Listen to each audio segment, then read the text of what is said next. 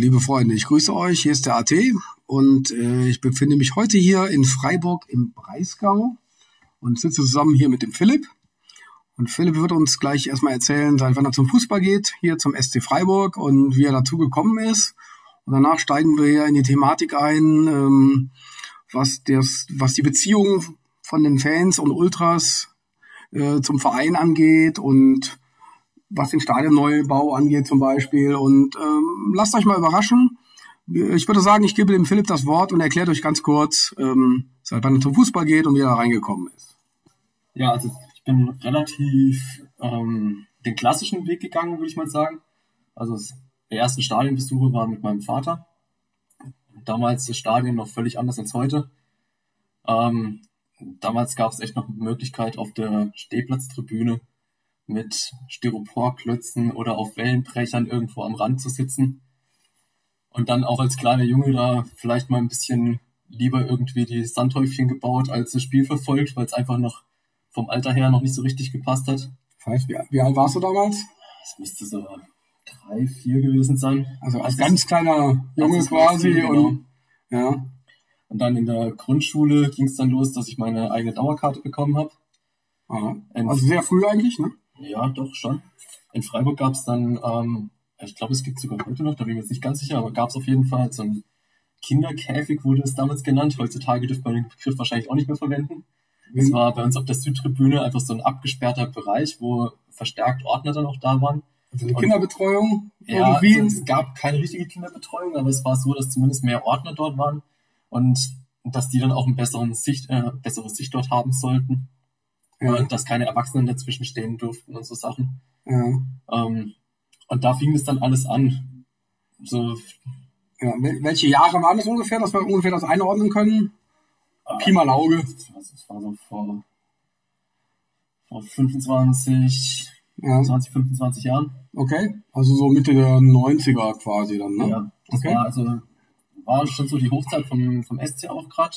Ja, Europacup-Teilnahme und so weiter. Genau, ähm, Bundesliga-Aufstieg hinter uns gehabt. Ja. Und da waren natürlich auch die ganz großen Namen von Bundesliga-Vereinen bei uns. Und damals ging es natürlich auswärts auch noch ein bisschen anders zur Sache. Und dieser Kinderkäfig war direkt neben dem Gästeblock angesiedelt. Wie praktisch. Also, keine Ahnung, wer sich das damals überlegt hatte, aber es fanden wahrscheinlich alle schon sehr fortschrittlich, dass es überhaupt sowas gibt. Ich kann mich noch an mehrere Spiele erinnern, wo es dann so war, dass irgendwann ab der 80. Minute die Eltern dann doch in diesen Bereich rein durften, um dann ihre Eltern raus, äh, ihre Kinder rauszusuchen und Abschauen. ein bisschen ähm, Abstand zu nehmen von der Pyroshow, die dann nebendran gerade abgeht oder von den Becherwürfen oder was da halt alles so ankam. Aber coole Idee. Also kann man vom Verein eigentlich jetzt nicht so richtig nachvollziehen, was er da jetzt äh, sich bei gedacht hat, aber der Ansatz an sich ganz gut, aber die Ausführung eher mangelhaft. Also das wusste ich zum Beispiel auch nicht. Klingt ja total spannend.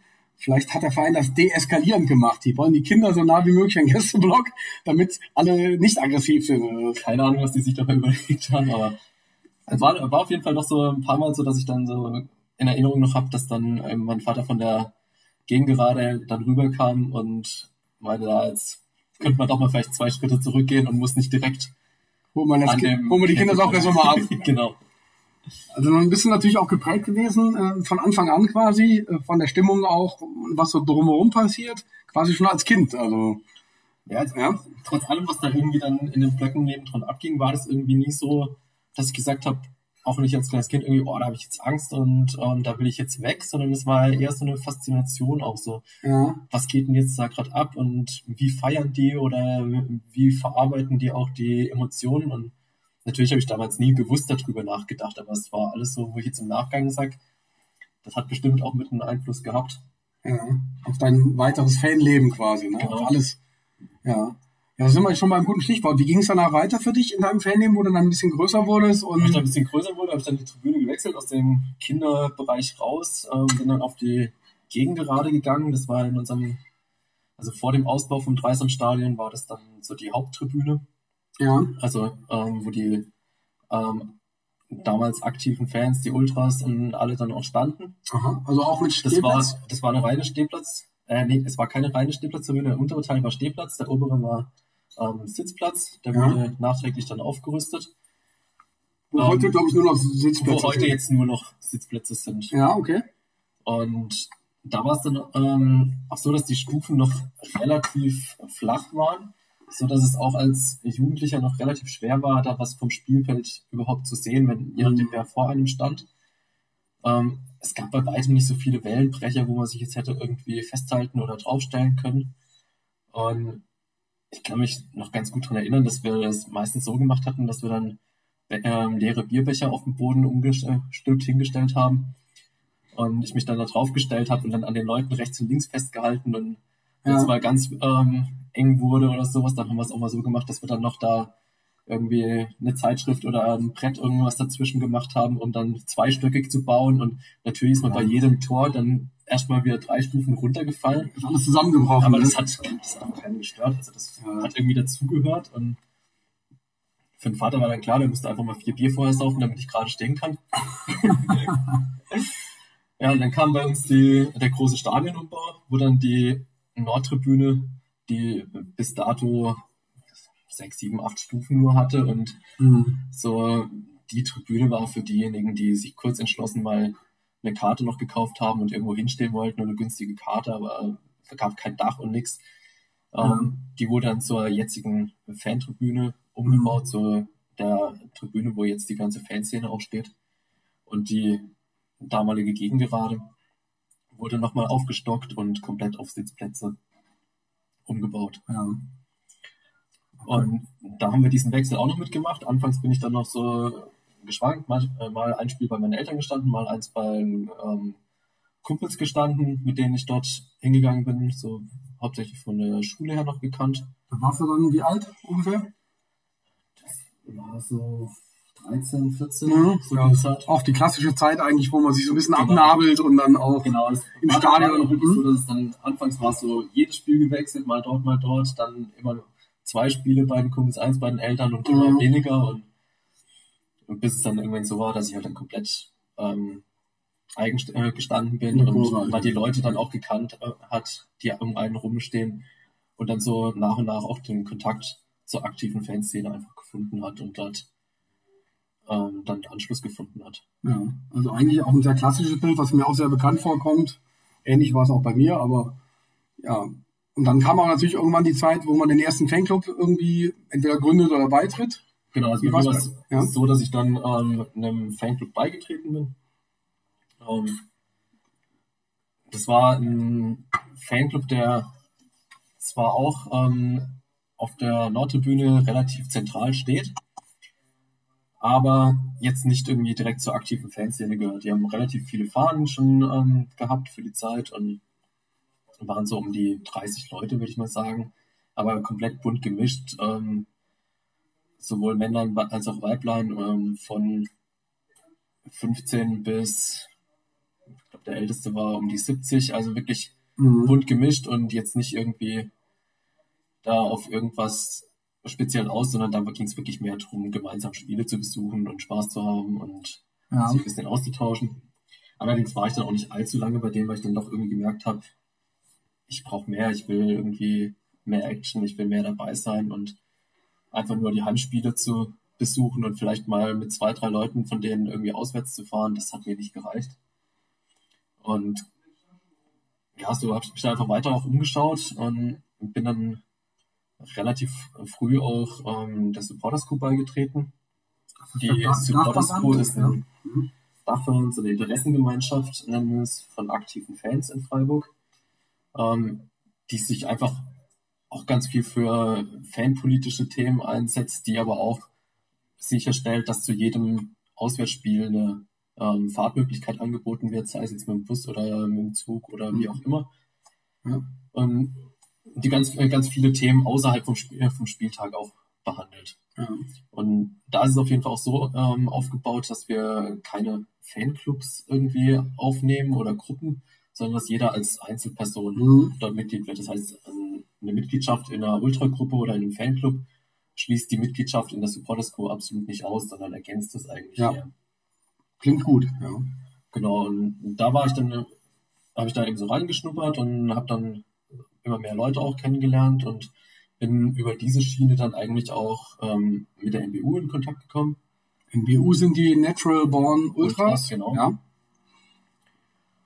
Und ja, dadurch, dass ich dann auch zu der Zeit fast alle Spiele auswärts gefahren bin, ähm, hat man sich einfach zwangsläufig relativ oft gesehen, hat dann angefangen auch sich außerhalb vom Spieltag ähm, zu treffen und ähm, bei Choreos dabei zu sein und sonstigen Aktivitäten. Da kommt viel zusammen, glaube ich. Da Genau. Haben wir viel Zeit mit verwenden. Ne? Genau, dann geht es einfach auch weiter, dass man sich mal zum Kicken getroffen hat oder so Sachen. Und Ja. ja, so bin ich dann ähm, zu, der, zu der NBU auch gekommen. Wurde es auch als vollwertiges Mitglied aufgenommen. Genau, wurde dann auch aufgenommen. Und war dann, ich weiß nicht mehr genau, wie lange es war, aber ich schätze mal so um die vier Jahre Mhm. ähm, Mitglied bei der MBU und habe aber parallel dazu auch ähm, bei der SCFR, bei der Supporters Crew, ähm, relativ viele Sachen gemacht und habe mich da einfach auch immer mehr eingebracht. Also es war für mich so, so eine zweigleisige Schiene. Das heißt ja für mich, dass du quasi dein ganzes Leben eigentlich nur noch auf den Fußball und auf dein äh, Fanleben, auf deine Leidenschaft quasi abgestimmt hast. Wahrscheinlich Das war mehr oder weniger sieben Tage die Woche ähm, dreht sich vieles um Fußball. Ne? Das war schon sehr zeitintensiv alles und dadurch, dass man es aber halt gern gemacht hat, ähm, war das einfach auch nicht so als, als Pflicht oder als ähm, zeitraubend empfunden worden, sondern es hat einfach Spaß gemacht und während das bei der MBU halt mehr so das Gruppenleben im Vordergrund stand, war es halt bei der Supporters Crew dann ähm, mehr so, dass es dann um auch mal vielleicht irgendwelche Texte schreiben, irgendwelche Aktionen planen, Kreativität. organisatorische Sachen, so Sachen ging. Und das konnte man dann nach und nach auch nebenher ganz gut machen. Und das war dann auch so die Zeit, wo dann es verbreiteter wurde, dass man E-Mails unterwegs bearbeiten kann. Das Ja, war ja auch nicht von Anfang an so gegeben. Und richtig. Ja. dadurch ist natürlich auch aber die Zeit, die man so nebenher unbewusst mit dem Fußball verbringt, extrem in die Höhe gegangen. Also Mhm. Früher hat man sich bewusst hingesetzt, hat einen PC gestartet, hat sein E-Mail-Programm geöffnet und hat dann eine E-Mail geschrieben, die man sich vorher gut überlegt hat. Heutzutage denkt man über eine E-Mail relativ wenig noch nach und tippt die meisten seiner E-Mails einfach mal schnell nebenher irgendwie gehen oder, Haut einfach raus. oder sonst irgendwie. Also das ist schon, da ist schon eine Änderung. Ja, aber wenn, wenn du jetzt in den Ultras ähm, als Vollmitglied äh, bist, bei NWU zum Beispiel, heißt das ja auch Anwesenheitspflicht. Du musst quasi alle Spiele auch dabei sein, immer fahren. Oder wie muss ich mir das vorstellen? Also es ist auf jeden Fall so, dass man nicht Mitglied ähm, wird, wenn man jedes Spiel zu Hause sich vom Fernseher anguckt Ja. und sonst einfach nur mal Ab und zu sagt, vorbeischaust. ah, hallo, hier bin ich und ähm, jetzt möchte ich Programm haben. Sondern das ist natürlich schon so, dass man da sehr viel Zeit dann verbringt und viel auch auswärts fährt. Ähm, wobei es jetzt nicht so war, dass es hieß, man muss dann und dann ähm, bei dem Spiel auswärts dabei sein. Natürlich war es immer so, dass, dass es irgendwo ge äh, gewünscht war und man selber hat es ja auch einfach gewollt. Also es musste jetzt keiner aussprechen zu sagen, hey, wir fahren jetzt alle gemeinsam dorthin, sondern jeder, der irgendwie Zeit hatte und konnte, Mal der hat auch Bock drauf gehabt. Und dann war es natürlich klar, dass man auswärts gefahren ist. Und Ja. Aber die ich Leute, stecke jetzt heutzutage nicht mehr so drin, aber ich habe heute doch öfters mal das Gefühl, dass es eher über Ansagen funktioniert. ja, Dass erst dann klarer gesagt werden muss, ähm, hey Leute, dann und dann fahren wir dort und dorthin und ihr müsst mitkommen und das ist absoluter Pflichttermin, ja, während man das früher einfach selbstverständlich und gerne gemacht hat. ja, das ist ja eigentlich auch wichtig bei einem Hobby, ne? dass man es gerne macht und ähm, da ist natürlich auch viel Herzblut drin. Ne? Ja. Das ist ja ganz wichtig. Ne? Aber du hast dich, glaube ich, irgendwann entschieden zu sagen, aus zeitlichen Gründen, ich trete lieber aus, weil ich kann halt, ich kann absehen, ich kann gar nicht mehr so oft dabei sein. Ich glaube, so war's, oder? Ja, der das war noch gar nicht so unbedingt, dass ich gesagt habe, ich kriege das zeitlich nicht mehr hin oder so, aber ich habe einfach gemerkt, okay, das war eine äh, richtig geile Zeit und ich möchte auch keinen, äh, keinen Tag davon irgendwie missen. Es hat super Spaß gemacht, die Zeit mit den Jungs und mit den meisten von denen habe ich auch heute noch ein richtig gutes Verhältnis. Aber ich habe dann irgendwann gemerkt, okay, so diese ganze Ultraschiene ähm, mitzumachen, das ist doch nicht so ganz mein Ding und da Weil, warum? Du kannst das irgendwie Weil ich halt- definieren? ich hatte zum Beispiel, habe ich halt auch irgendwie gemerkt, okay, so dieser, ich sag mal, andere Freundeskreis, den ich ja zum Beispiel durch die Schulzeit auch noch hatte und so, ähm, der leidet natürlich darunter, wenn, wenn man sechs, sieben Tage die Woche irgendwie da eingeplant ist und sei es nur fünf Tage, dann fehlt einem einfach die Zeit und ähm, je älter man wird, desto mehr Verantwortung kommt natürlich auch im Leben dazu, dann kommt noch der Job dazu und so Sachen und da habe ich einfach für mich gemerkt, okay, so wie andere bereit sind, da Abstriche zu machen und alles für das Ultraleben zu geben, da bin ich nicht zu bereit. Mhm. Also da, da gibt es für mich irgendwie doch noch ein bisschen was zum Rum, da gibt es für mich noch ein bisschen mehr. Und habe das dann auch relativ offen so kommuniziert alles und hatte eigentlich auch nie irgendwie Probleme, dass mich irgendjemand deswegen jetzt da kritisiert hätte oder wirklich mhm. angepisst oder so, sondern es war eigentlich für alle okay. Weil war wahrscheinlich auch offen damit. Sehr schade, aber war okay. Ja, besser offen damit umgehen, als irgendwie ähm, ne? hintenrum und dann äh, nur ab und zu mal kommen und dann äh, gerecht zu werden. Genau. Ja, dann klingt ja eigentlich erstmal clever. Wie alt warst du da ungefähr, als dir das so ähm, aufgefallen ist oder wo du umgedacht hast, vielleicht äh, dein Leben nochmal so ein bisschen in eine andere Richtung zu lenken? Kann man das so? Ja auf jeden Fall schon Mitte 20. Mhm. Also hast du ein paar Jahre Ultras auf dem Buckel und dann. Genau, jetzt haben wir auf jeden Fall gesehen, wie ja. alles läuft und wie gesagt, die Zeit hat auch echt mega Spaß gemacht. Ja.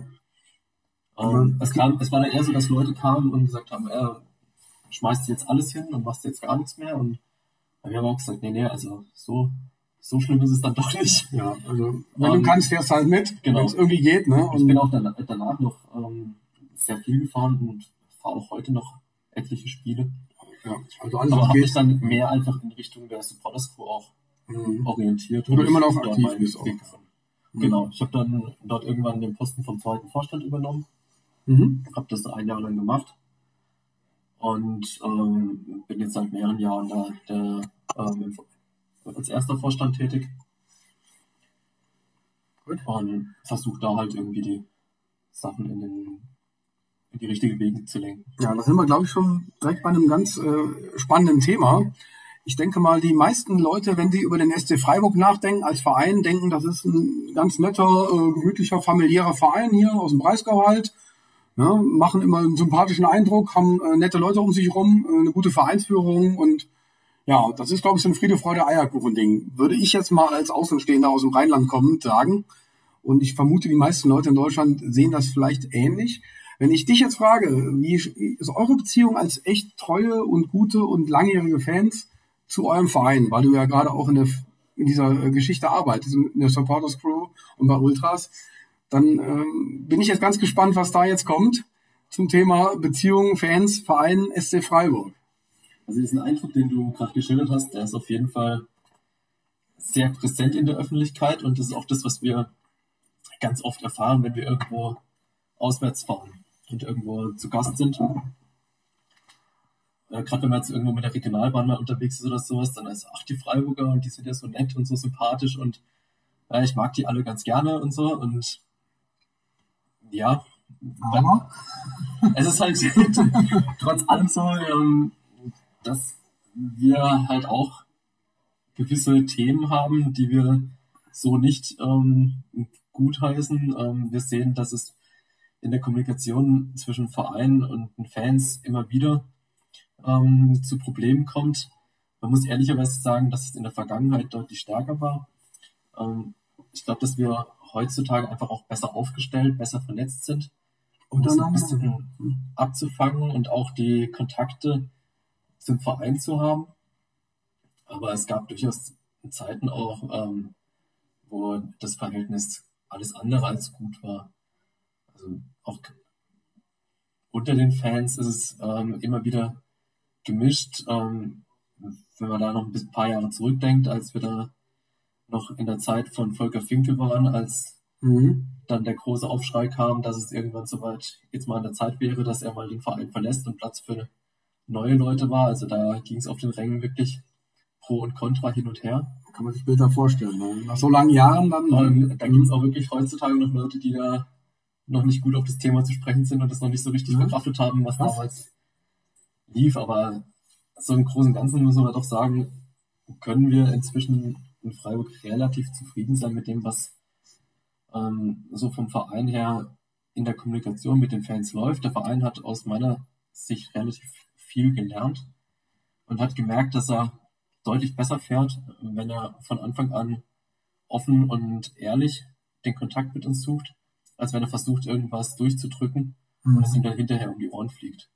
Weil wir es einfach geschafft haben, uns jetzt auch so aufzustellen, dass wir über mehrere Kanäle, über mehrere Wege dann auch Rückmeldung und Druck auf den Verein ähm, ausüben können. Mhm. Also jetzt nicht so, dass wir da das komplette System irgendwie stürzen können, aber ähm, es macht natürlich die Arbeit von keinem einfacher, wenn wir da andere Meinung sind und Gegenwind, Gegenwind verursachen. Ja, das, die Frage, die sich mir halt stellt, ist, ähm, wenn ich das als Außenstehender halt sehe, wie gesagt, ihr seid ja auch eigentlich vernünftige Leute, ihr habt eine vernünftige Fanszene, nicht als wirklich gewalttätig und sonst irgendwas verschrien. Und trotzdem hat der Verein vor Jahren Probleme mit euch gehabt oder euch ähm, konnte euch nicht folgen oder wollte euch nicht hören. Und das Fanprojekt wurde aufgelöst. Das muss ja irgendwo herkommen. Woran liegt sowas? Kannst du das äh, nachvollziehen? Weißt du das? Oder? bis vor ein paar Jahren war es einfach noch so, dass der Verein an sich nicht diese professionellen Strukturen hatte, wie er es jetzt hat.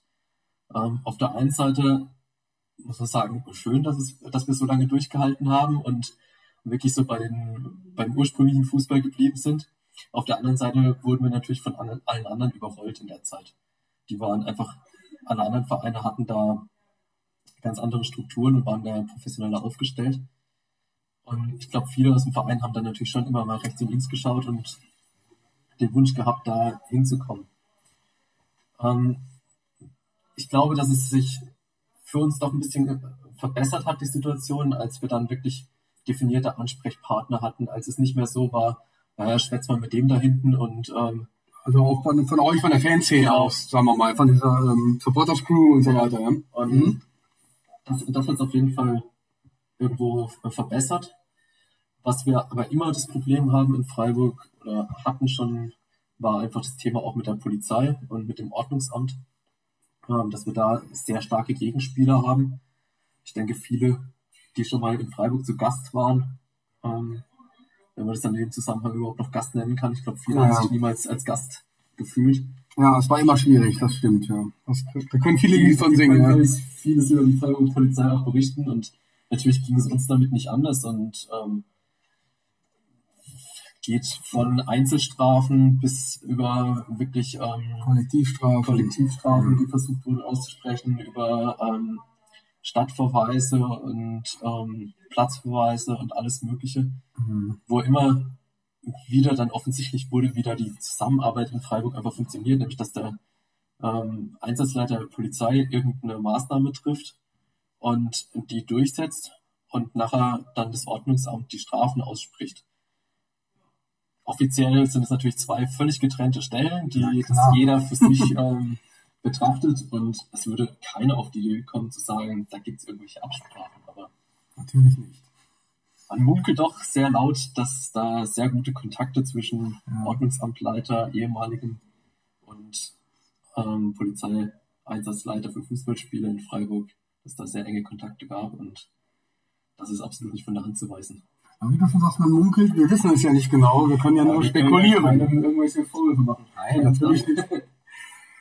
ähm, ich glaube, hier sind wir auch an einem Punkt, wo wir auch äh, unheimlich viel noch äh, vertiefen können. Ähm, ich denke auch, das wird nicht unser letztes Gespräch äh, zu diesem Thema sein.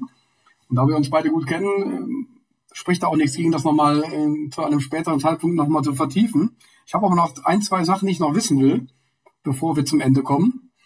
Und zwar äh, Stadionneubau steht an bei euch. Ich weiß gar nicht, ähm, ist das ist da schon ein Zeitpunkt klar, wann das äh, wann das äh, ein Umzug möglich ist oder gibt's da schon irgendwas oder ist das unklar? Genau, das Plan ist, dass wir Sommer in zwei Jahren. Okay. Ähm, also 2020 dann quasi? Genau, dass ja. ein neues Stadion steht. Ähm, es sieht zwar relativ gut aus, aber es ist trotzdem ein sehr sportlicher Zeitplan. Ja, weil ist es noch nicht viel passiert? Oder? Nee, also bisher wurden ein paar Grundarbeiten gemacht ähm, und einfach sehr viel Bürokratie auch. Ja. Wir haben da in Freiburg auch relativ starken Gegenwind. Ähm, es ist so, dass das Stadion neben dem Flugplatz gebaut werden soll, was für den Flugplatz ähm, einige Einschränkungen mit sich bringen würde. das, aus der Richtung gab es natürlich sehr viele Einsprüche. Dann ähm, ist es einfach auch wegen den Kosten, wo sehr viele Bürger da sagen, das Geld wäre woanders besser. Der Steuerzahler halt mitbezahlt. Ne? Genau. Allerdings muss man auch wirklich fairerweise sagen, dass der Verein hier wirklich sehr, sehr viel zahlt.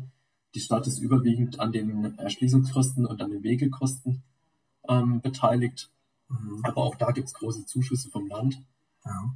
Und ich glaube, dass wir das da sehr gut alles aufgestellt haben. Spannender finde ich ja sogar noch die Frage, wie steht ihr eigentlich zum Stadionneubau? Weil viele Vereine haben neue Stadien. Ich zum Beispiel persönlich bin lieber aber von alten Stadien. Ich mag es lieber, wenn es ein bisschen individueller ist, auch mit Stehplätzen und so weiter oder auch was unüberdachtes. Jetzt kriegt ihr wahrscheinlich auch ein Stadion quadratisch praktisch gut, sage ich jetzt mal. Habt ihr da Bock drauf oder ist das, wie ist eure Meinung? Oder seid ihr zwiegespalten? Das prinzipiell bin ich auch ein absoluter Fan von, ich würde sogar so weit gehen zu sagen, von ranzigen Stadien. Genau. Also es darf ruhig ohne Dach sein und ähm, so ein bisschen Ekelgefühl, wenn man irgendwie mal die Toilette aufsucht, ist auch okay. Da kann ich ganz kurz einhaken. Ich habe einen super Spruch gehört in Offenbach damals, wo wir auch zu Gast waren äh, beim Kickers und da hat mir einer mal gesagt, in einem richtigen Stadion muss es oben auf der Tribüne nach Pisse stinken. So, das mal dazu. Also da ist was dran. Man muss es jetzt nicht äh, gut finden, aber okay. Geht auf jeden Fall so in die Richtung, wo ich auch ja. sage, das ist eher so Fußball, wie ich mir wünschen würde. Ja. Und wir finden unser Stadion, wie wir es jetzt haben, direkt an der Dreisam einfach ziemlich geil.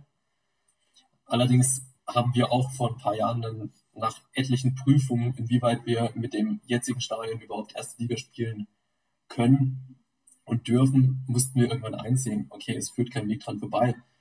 Ähm, wir haben immer wieder Probleme mit, ähm, okay, immer wieder ist es übertrieben, weil es auch künstlich vor, aber wenn wir dann doch mal das Glück haben, international zu spielen, da brauchen wir jedes Mal Sondergenehmigung, dass wir ja. bei uns spielen dürfen und alles. Unser Platz ist krumm, unser Platz ist zu kurz und unser Platz ist ähm, zu breit. Quadratisch.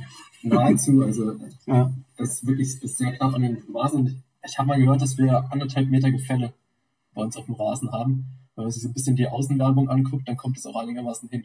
Also ich kann ja nur sagen, vom Gästeblock aus kann man eh nichts wirklich erkennen. Also ich kenne das Deswegen ja leider. So bauen lassen, genau. Das ist ganz toll. Also ich mag Freiburg als Stadion total gerne, aber der Gästeblock ist eine Katastrophe. Ja, aber wir dann irgendwann eingesehen haben, okay, es geht halt so nicht weiter, weil dann standen wirklich mal so zehn Jahre Umbauzeit mit halbvollem Stadion und äh, ohne Überdachung und so Zeug im Raum, wo wir gesagt haben, okay, das ist, wenn wir ehrlich sind, auch nicht wirklich tragbar und zukunftsfähig. Dann haben wir gesagt, okay, ab jetzt dann lieber in den Angriff gehen und das Ganze offensiv begleiten und haben uns dann zusammengetan und unter den Fans und haben dann auch unsere Anforderungen für ein Stadion zusammengetragen, haben eine Broschüre für den Verein erstellt, wo wir Negativ- und Positivbeispiele ähm, aufgezeigt haben, wo wir gesagt haben, was wir wollen, was wir nicht wollen. Und haben dann auch beim, es gab in Freiburg extra einen Bürgerentscheid für das Stadion, ob das da gebaut werden soll an dem neuen Standort, haben da dann auch massiv Werbung für gemacht, haben Bierdeckel in ganz Freiburg in Kneipen verteilt und so Sachen und sind seitdem auch eigentlich ganz gut eingebunden und ihr Verein, Verein und Stadt sind euch auch gefolgt mit euren Ideen, die ihr vorgeschlagen habt? Da wurde sehr vieles von umgesetzt. Ja, und da gab es auch, da, ja. das, wurde, das hat echt gut geklappt. Und es ist auch so, dass wir immer wieder jetzt ähm, die Chance kriegen, da Einblicke zu nehmen und wirklich das ähm, auch mal gezeigt kriegen, wie es geplant ist. Ähm, es ist nicht von der Hand zu weisen, dass das jetzt auch ein Stadion wird, was mit Sicherheit nicht mehr den Charme haben wird wie unser altes Dreisam-Stadion, keine Frage trotz allem haben wir so ein bisschen die Hoffnung, dass es jetzt nicht so wird ähm, wie Mainz oder Augsburg, wo halt also Quadrat ist praktisch gut langweilig. Ja. Und wir hoffen, dass so ein bisschen der Charme mitwandert, aber wie das nachher kommt, das kann, glaube ich, keiner vorhersehen. Ah, gut, aber ich höre raus, ihr habt alles getan, dass es so gut wie möglich wird, auch im Sinne von normalen Fans, von Jungs, die in der Kurve stehen. Ihr habt einen Einfluss geltend gemacht, das finde ich schon mal super. Aber ich glaube, über so ein Thema können wir natürlich auch noch länger schwätzen, was wir mit Sicherheit eines Tages noch tun werden. Dennoch ähm, würde ich sagen, ich habe jetzt noch abschließend eine Frage und dann äh, beschließen wir das Thema für heute. Die Frage ist, ähm, wie du zu dem Ereignis, was sich vor 111 Jahren zugetragen hat, stehst, hier in der Stadt Freiburg. Thema, du guckst mich fragend an, Thema Deutsche Meisterschaft im Fußball. Der Freiburger FC, euer Derbyverein.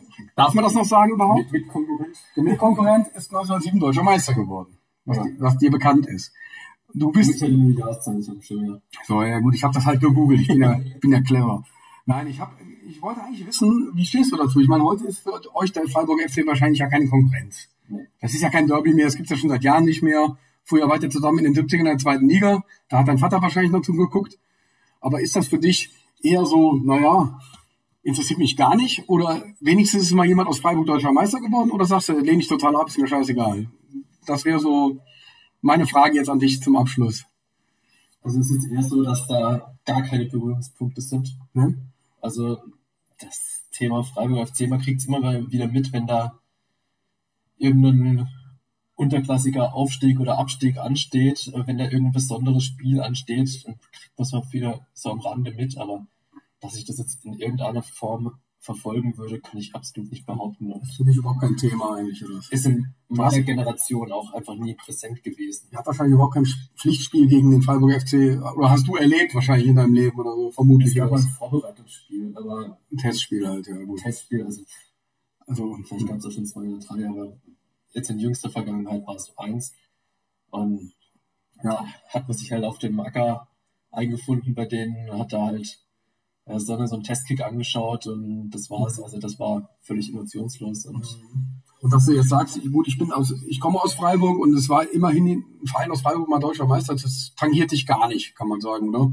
nee, also Wie ich, wie ich dich so ansehe jetzt. Also bei mir persönlich ist es eher so, dass ich sogar dann ähm, lieber die Geschichte vom Sportclub zurückverfolge und das ist eher so ein Thema, was mich interessiert und Mhm. wo ich jetzt auch in letzter Zeit so ein bisschen stärker mitverfolge, wo wir als Supporters Crew auch mehr machen, wo wir mit dem ehrenamtlichen Archivar vom SC zusammen sind. Wir haben jetzt gerade ähm, das erste Vereinslied von 1920 oder 1924 haben wir ausgegraben und haben das von dem Männerchor hier aus der Region wieder einsingen lassen. Super. Das wird ähm, morgen beim Spiel gegen euch im Stadion ähm, zu hören sein. Und da bin ich doch mal gespannt, wie dann so die Reaktion drauf sind, weil für mich ist sowas auch Tradition, einfach mal Ja. in den frühen 20er, 30er, 40er Jahren mal zu kramen und nicht zu sagen, ich gehe seit zehn Jahren zum Fußball, für mich ist das Tradition. Also das ist Ja. für mich Okay. eher die jüngste Vergangenheit, aber Ja. Tradition ist für mich auch wirklich mal zu gucken, wie war das Vereinsleben früher. Ja. Und Mhm. wenn man dann so Bilder sieht, wie die Mannschaft früher im Anzug da postiert hat und Ja. ähm, der Präsident mit Zigarre im Mund und sowas, das sind schon andere Zeiten als heute. Ja, ich mache jetzt von diesem Bild, was ihr gerade beschreibt, äh, was hier vor uns äh, steht, auch ein Foto. Und ich denke mal, wir werden das irgendwie verlinken, dass ihr das auch sehen könnt. Und ja, an dieser Stelle würde ich sagen, wir schließen hier mal ab. Unsere Zeit ist erstmal rum und wir werden das äh, auf jeden Fall nochmal vertiefen und wir werden auch noch mehr aus Freiburg hören. Und ja, an dieser Stelle hoffe ich, es hat Spaß gemacht und äh, Philipp, vielen Dank und wir sehen uns später. Ciao. Gerne. Sie kommen und sie gehen. Doch wir, wir werden immer in unserer Kurve stehen. Wenn das Spiel beginnt und das Stadion bebt, der Gegner durch die Hölle geht, sind wir stolz, aus dieser Stadt zu sein und alle stimmen ein.